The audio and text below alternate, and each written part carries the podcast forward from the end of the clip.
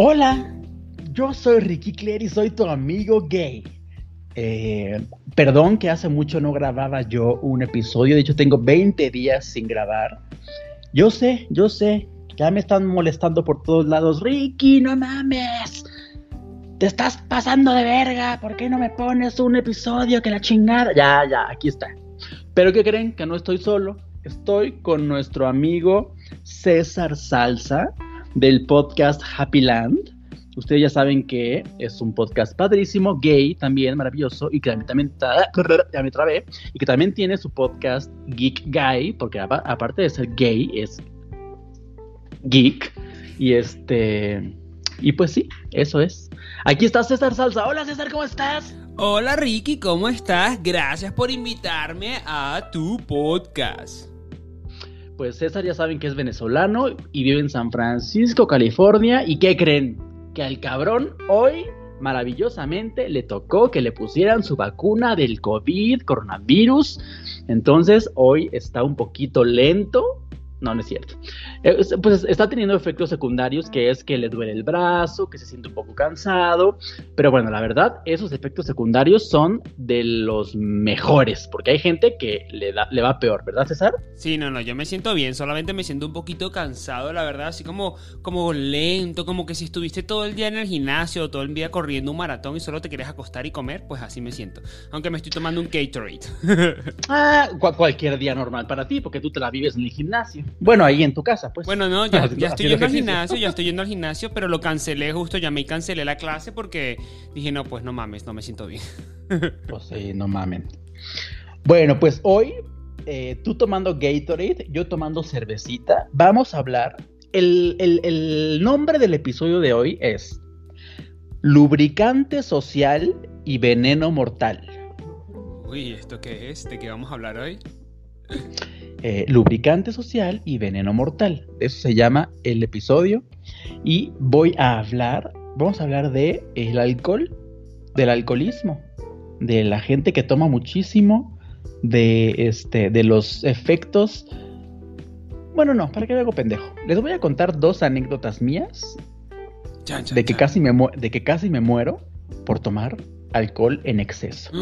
no. Para que ustedes se vean en este espejo, en este ejemplo que, soy yo. Si ustedes se, este, piensan que yo soy un buen ejemplo de muchas cosas, que sí lo soy para muchos, pero también soy mal ejemplo y mala influencia en otras cosas, de las cuales yo les estoy diciendo no sean como yo en este aspecto, que ya lo modifiqué, ya no soy como esa persona que tomaba tanto, lo prometo. Pero bueno, les voy a contar. ¿Tú tienes alguna, algo que, que contarnos de esto, César? Bueno, tengo muchos amigos en San Francisco que se han vuelto sobrios de alcohol y de drogas porque tuvieron muchas malas experiencias en su vida. Así que creo que desde ese punto de vista te puedo contar las experiencias que he tenido con ellos. Yo una vez fui a un retiro de personas sobrias y tuve la oportunidad de escuchar muchas historias de cómo se había dañado su vida por, por estar siempre consumiendo alcohol o drogas, así que tengo esas experiencias. Yo no he sido nunca alguien que consuma mucho alcohol, drogas jamás. Entonces, sí he bebido, tú sabes, uno bebe aquí y allá, o a lo mejor bebes cuatro días seguidos, pero no todo el tiempo, tampoco. pues yo tampoco me he metido drogas, la verdad, eh, porque no mm, me las han ofrecido, pero yo al ver cómo se pone la gente cuando se droga, la verdad digo, ay, qué horror. Pero ahí te va. También, lo que sí he hecho es tomar mucho.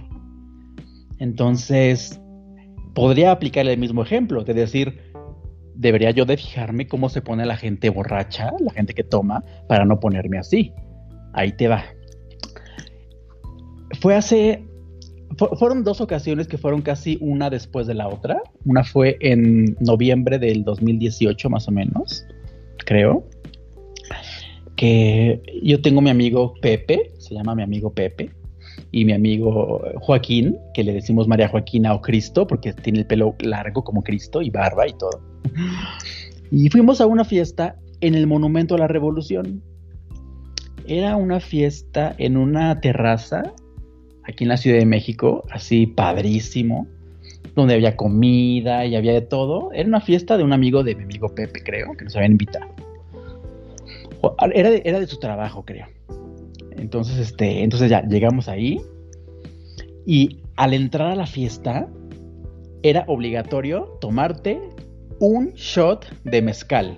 Wow. O sea, un, un, un caballito, un vasito de caballito de Para tequila. tequila, mezcal. Entrando, te daban eso, ¿no?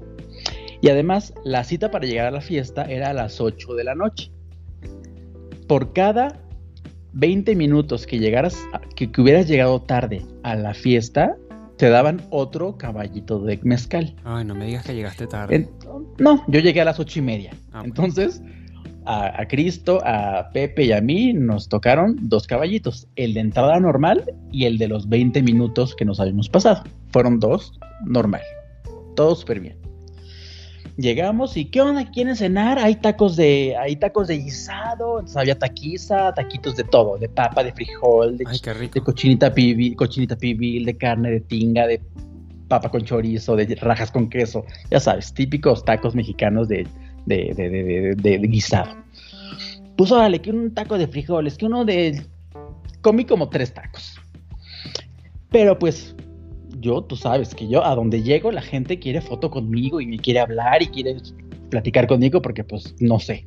Entonces llegaban todas las chavas y todos los güeyes, ¿qué onda? Foto con Ricky, ahí damos foto, foto, foto.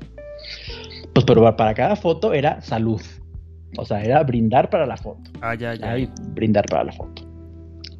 Y luego que, este, perla negra entre todos. Ahí va perla negra entre todos. ¿Sabes lo que es la perla negra? No, no sé qué es.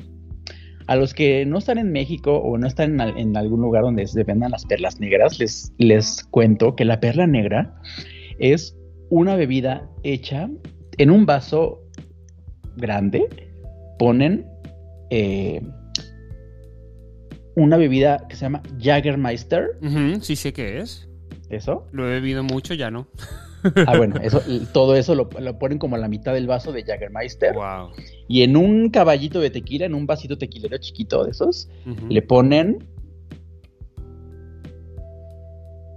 No, ya me equivoqué. Ajá. Ahí- Era al revés. Era todo el vaso de Red Bull. Era la mitad del vaso de Red Bull. Y en el caballito, ahí pones, en el vaso chiquito, ahí lo llenas de Jagermeister. Ah, sí, he tenido. Yo esto lo he hecho, pero no sabía que se llamaba así porque ya lo estoy googleando.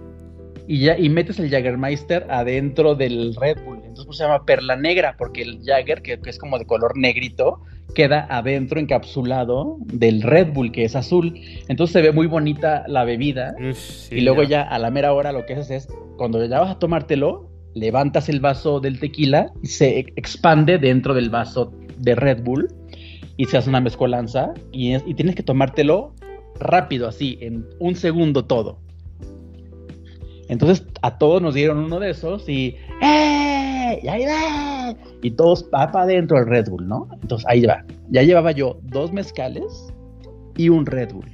Y eran las 8.35. O sea, todo esto me lo he tomado en 5 minutos, ¿ok? Madre Bueno. De, este, después, cerveza. ¿Quieren cerveza? Cerveza. Pues me tomé como unas tres cervezas y eran las 9 de la noche. Entonces, para las 9 de la Media noche, hora te sea, en, med- todo en- eso. en media hora yo ya llevaba tres cervezas, dos mezcales y una perla negra. Santo cielo. Vamos a bailar, vamos a bailar. O sea, no sé qué pasó esa noche, que yo bailé, bueno, ni siquiera esa noche, porque mi noche acabó a las 10 de la noche, o sea, una hora después. Claro.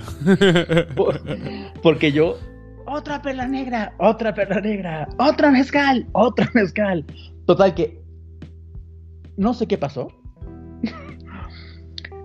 Lo que les voy a contar, amigos, ahorita, y a ti, César, me lo contaron, porque yo evidentemente perdí la noción del tiempo y del espacio y de, de lo que estaba pasando.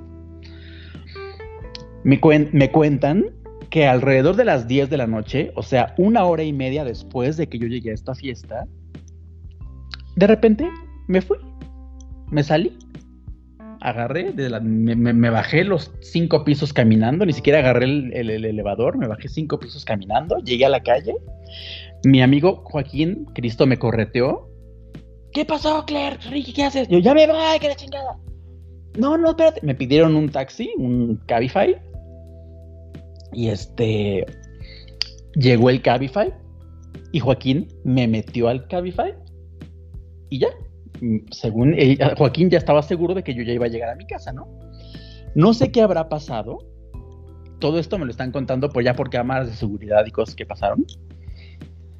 Este, el, Monumento a la Revolución aquí en México es una glorieta gigante, así grandísima, como, una, como la plaza, de, como el Zócalo, pero en el medio tiene como una cúpula padrísima, ¿no? Entonces, este, hay, el, el taxista dio nada más la vuelta a la glorieta, abrió la puerta, me jaló del taxi y me dejó aventado en la calle. O sea, no sé, no sé qué habrá pasado o qué habré estado diciendo yo, en qué, en qué estado habré estado, que me aventó a la calle. Este. Alguien, un buen samaritano, iba pasando por la calle, me vio tirado y dijo: Este no es un vagabundo, esta es una princesa en apuros, ya sabes. Entonces, pues se me acercó y todo y pues agarró mi teléfono, mi, teléfono celular, que en ese entonces era un iPhone de los que le ponías la huellita, me agarró el dedo, le puso la huella y empezó a ver pues mis, mis contactos y empezó a hablarle a todos mis últimos contactos para avisarles que había una princesa tirada en medio de la calle, inconsciente. Y pues de repente que empezó a llegar mi hermana, mi cuñada. Llamó a todo el mundo. Llamó a mi hermana, a la hermana de mi marido, a mis amigos, a mi tía la lesbiana, a mis sobrinos. Total que en media hora había policías, ambulancias, toda esta gente a la que le había hablado. Y yo seguía desmayado en la calle. Oh, no. ¿Y el chico se quedó ahí esperando? Ya, ya, no, y el muchacho seguía ahí esperando a ver qué, qué pedo, ¿no? Que es un ángel, la verdad. hasta, la, fecha no sé quién haya sido ese ah, muchacho. Se desapareció. Nunca nadie le tomé los datos ni nada. O sea, no me robó nada, nada. Al contrario, me ayudó siempre. Este.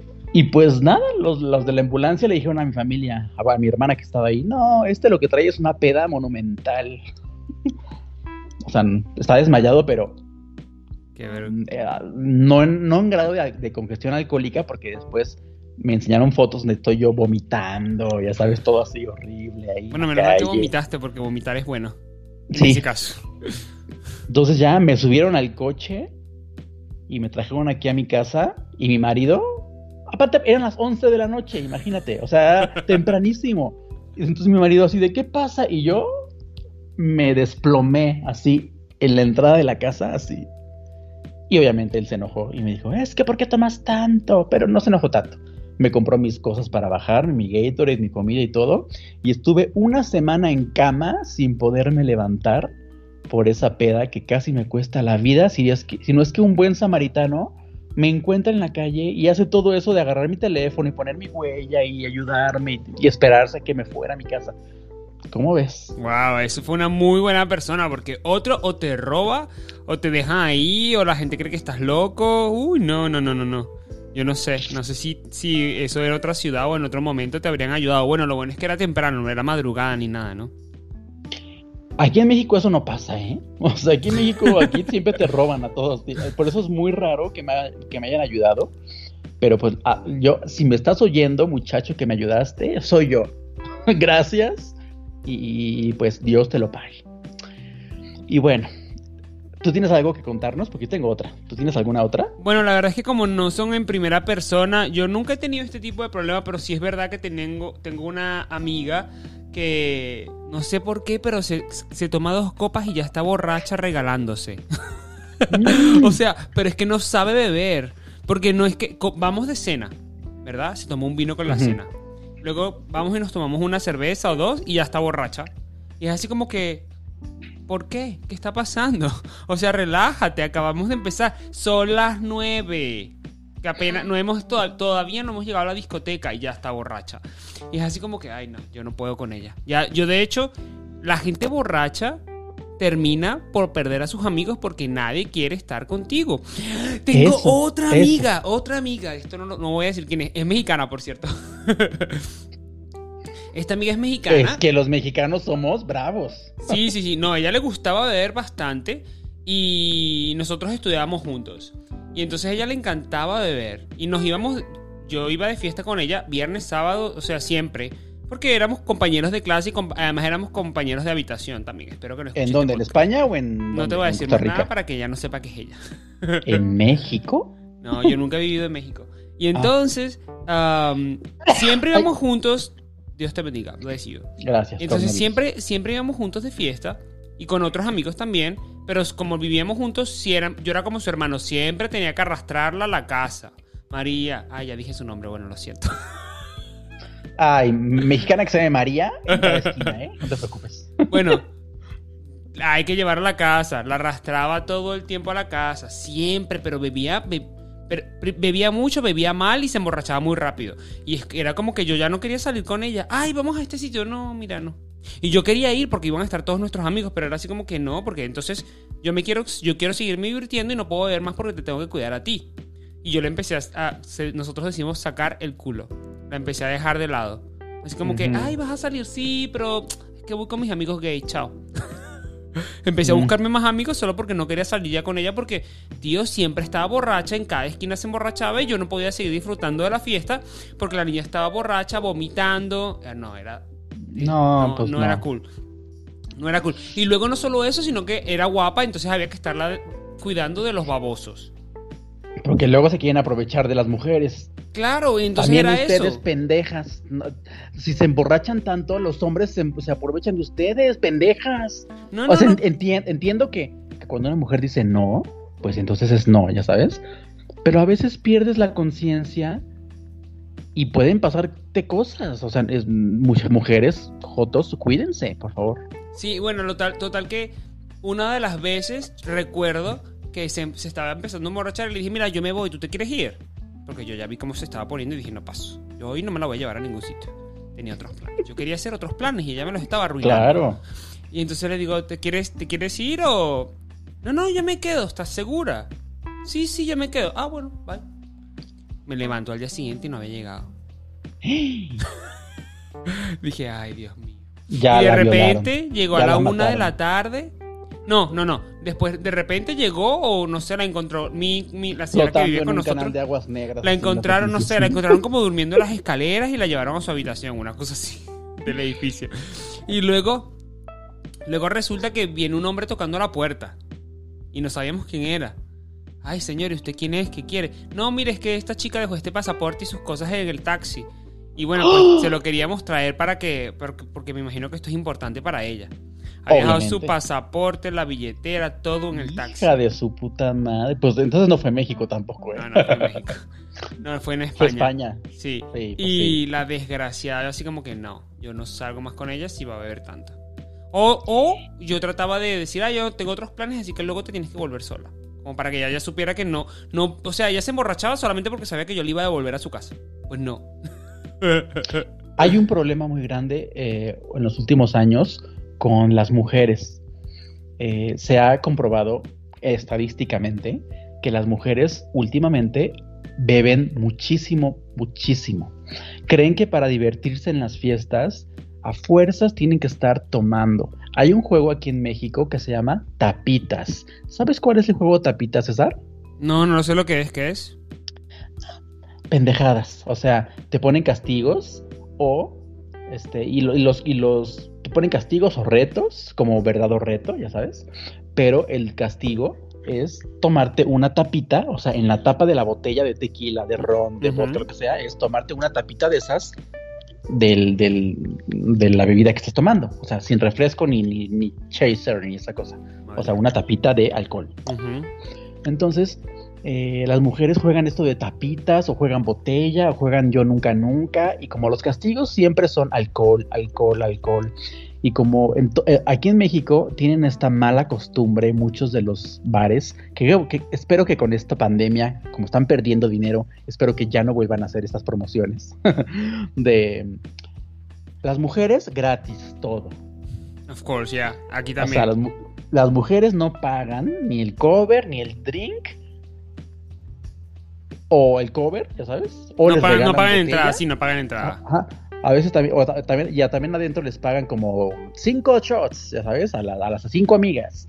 Entonces van todas las amigas, no pagan la entrada, los hombres pendejos van, y pues para, para ligárselas, pues les pagan todos sus chupes y todo.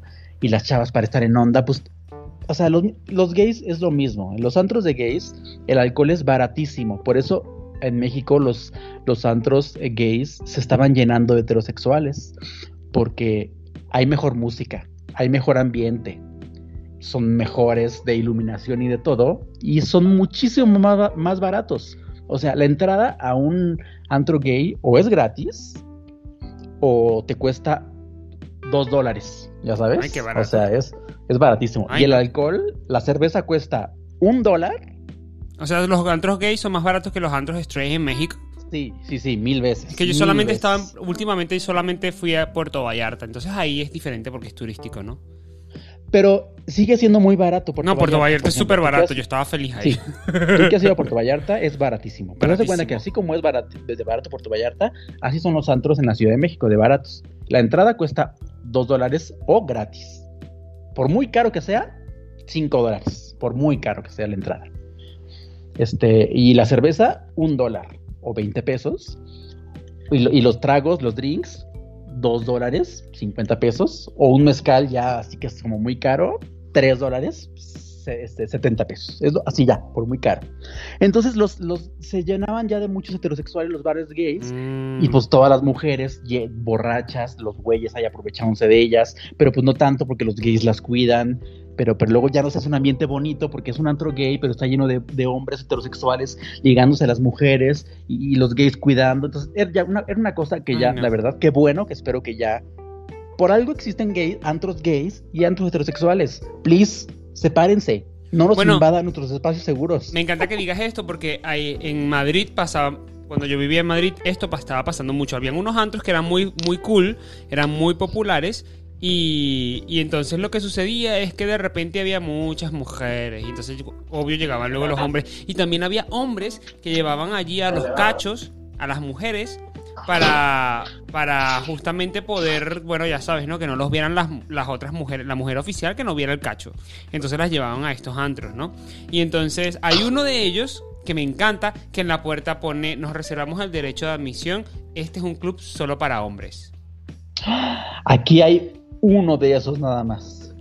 Me Aquí la parece genial, hay uno me de parece esos. genial, me parece genial porque yo voy ahí porque quiero estar con mis amigos gays y quiero que sea un sitio en el que yo me la vaya a pasar bien con mis amigos gays. No es por ser excluyente, pero ahí nadie me va a decir, ay, qué feo te ves besando a otro hombre. Nadie me va a decir cosas de esas. Entonces, eso es lo que yo estoy buscando.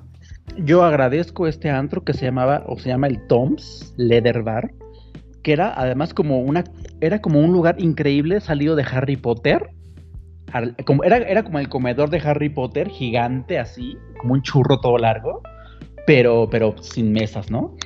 Y la música preciosa, cero reggaetón, ponían solamente pop divino, pop de los 70s, 80s y 90s, y solamente había gente como de los 25 a 50 años solo hombres. Es el mejor lugar, sin mujeres. Creo que ya no existe, como Ah. en todo lo que desapareció en la pandemia, ¿no? Pero ese lugar tiene 50 años abierto, o 30 años abierto, ya sabes. Sí. Pero bueno, Aquí estoy tratando de acordarme otra. cómo se llamaba el sitio este que te estoy diciendo, pero es que no me acuerdo. Y como tengo dos años que no voy a Madrid, no me acuerdo. te voy a contar ahora yo mi otra experiencia de Ajá. borrachera. Ajá. Que no fue tanta borrachera, más bien fue, bueno, sí, ahí te va. Estaba yo en un antro con mi amigo Cristo otra vez. y este, y estábamos bebiendo normal, cervecita, los dos solos y todo. Y ya, como a las 3 de la mañana, dije ya, terminó el asunto, ¿no? Él se fue a su casa. Y yo creo que ya me había acabado mi dinero. No traía dinero ni. Y pues como no traía dinero, dije, pues, ¿qué hago? Entonces a veces como mi casa está cerca del área gay, este, pues a veces me venía caminando, porque está muy bonito por aquí, entonces yo caminaba, ¿no? Entonces, vengo caminando por Reforma, que es la avenida principal de aquí de la ciudad, pero me, me empezó a andar de la pipí, entonces yo quería hacer pipí. Y pues yo no soy de los que hace en la calle, aunque haya oportunidad, ¿no? Entonces dije, no, no, no, no. Entonces, afuera de la Torre Mayor, que es un edificio gigante, maravilloso aquí en México, había un sitio de taxis. Y dije, ay, pues voy a parar un taxi que me lleve a mi casa. Total, estoy a dos minutos nada más, ¿no? Entonces ya agarré un taxi de esos. Y yo, váyase por aquí, por Mariano Escobedo, ¿no? Entonces ya. Me dice, sí. Y entonces el taxista me dice, ¿no quiere un dulce para que no lo regañen en su casa? Y yo, sí. Entonces me, me acerco una bolsa de dulces y yo agarro un dulce No, y me lo como no, no, no. y desperté 12 horas después Violado. en un terreno baldío, así lejos de la ciudad, sin cartera, sin teléfono, sin iWatch. Solo me dejó mis lentes y un boleto del metro. Bueno, por lo menos te dejó el metro, el boleto. Pero imagínate, yo me despierto, era como un... Me Te pasó como de novela, o sea. Sí, ¿No te hiciste pipí? Ya, ya, ya han hecho episodios de La Rosa de Guadalupe de esto que me pasó. O sea, de ¿No te, hiciste, ¿No te hiciste pipí? Mm. ¿No? Ah, no sé. Bueno. Seguramente sí. O sea, entonces, pero imagínate, o sea, me dijo, me, me- me subo yo al taxi súper confiado y me dice, ¿no quiere un dulce para que no lo regañen en su casa? Y yo, ay, sí, claro, ¿no? No. Pues agarré el dulce, me lo comí. Ya, de repente desperté. Bueno, ni siquiera sabía que eran 12 horas después. O sea, yo desperté así, era de día, ya sabes. Bueno, no, no. No sabía que era de día. Desperté y estaba como en un lugar oscuro porque era un estacionamiento como vacío. Era como una nave industrial. Perdón. Santo Ahí. cielo. Aquí estoy. ¿Me oyes? Sí, te oigo, te oigo, Ah. te oigo. Era como un estacionamiento abandonado. Entonces de repente me paro así, veo que no traigo mis cosas y nada, que estoy así todo crudo. Vi mis lentes así como al lado mío, ya sabes, y un boleto de metro. Y yo así, ¿qué pedo? Y dije, dije, ay, qué horror. Dije, me asaltaron, no mames. Fuerte, Dije, no. bueno, a ver, entonces me pongo los lentes, ya veo dónde estoy y veo como una, una puerta medio abierta así al fondo. Y ya veo, y pues sí, era como una puertita así de estacionamiento, así. Entonces ya salgo y era una calle así de día y yo. Entonces caminé así hacia la izquierda y vi una tiendita y yo, oiga, ¿dónde estoy? No, pues estamos aquí, pues estamos en la raza. Lejos de mi casa, o sea, casi a la salida hacia, hacia Pero otra si estabas a dos calles. Sí. O sea que eso te hizo efecto súper rápido, ¿no? Ah, ¿Eh? Lo que, Sí, te, lo que te dio te mató ahí mismo. Sí, sí, sí. Entonces yo sí, no mames. Entonces le, le digo, oiga, ¿dónde, dónde está una, una calle aquí, este, para mm, grande? No, pues Insurgentes está como allá, como para tres calles para allá. Pues ya caminé hacia, hacia Insurgentes, que es otra calle grande de aquí. Llegué ahí, mm, como que me, me, lo- me orienté, vi dónde estaba y dije, no, ya sé dónde estoy. Dije, pero yo ya no traía dinero más que lo del metro, ¿no? Pero dije, no, no tengo ganas de subirme al metro ahorita ni nada. O estaría yo ese boleto que me habían dejado, pero dije, no. Pues así como estaba, caminé hasta mi casa. Qué loco. Como una hora caminando, caminando, todo. Yo, o sea, es una calle que llegas todo derecho, luego llegas otra todo derecho y llegas a mi casa, porque la- aquí es muy fácil. Pero era, eh, caminé como una hora. Madre mía. Pero yo, en mi cabeza, yo venía, yo venía pensando, ¿qué me pasó? ¿Dónde estaba? ¿Por qué me pasó? Por, por pendejo, ya sabes. Mm. Y ya, entonces No. de repente llego a mi casa, imagínate, me encuentro con el portero y me dice, te están buscando todos, súper intensamente. Y yo, ya sé, me asaltaron. Llego a mi casa y mi marido histérico, eran como las 12 del día del día siguiente. Y ya le iban, que, que- a hasta la policía ha hablado y todo otra vez. Y yo así de, Ay, no. y este, y pues no, y eso pasó, pero pues ya, un- una semana estuve en cama otra vez.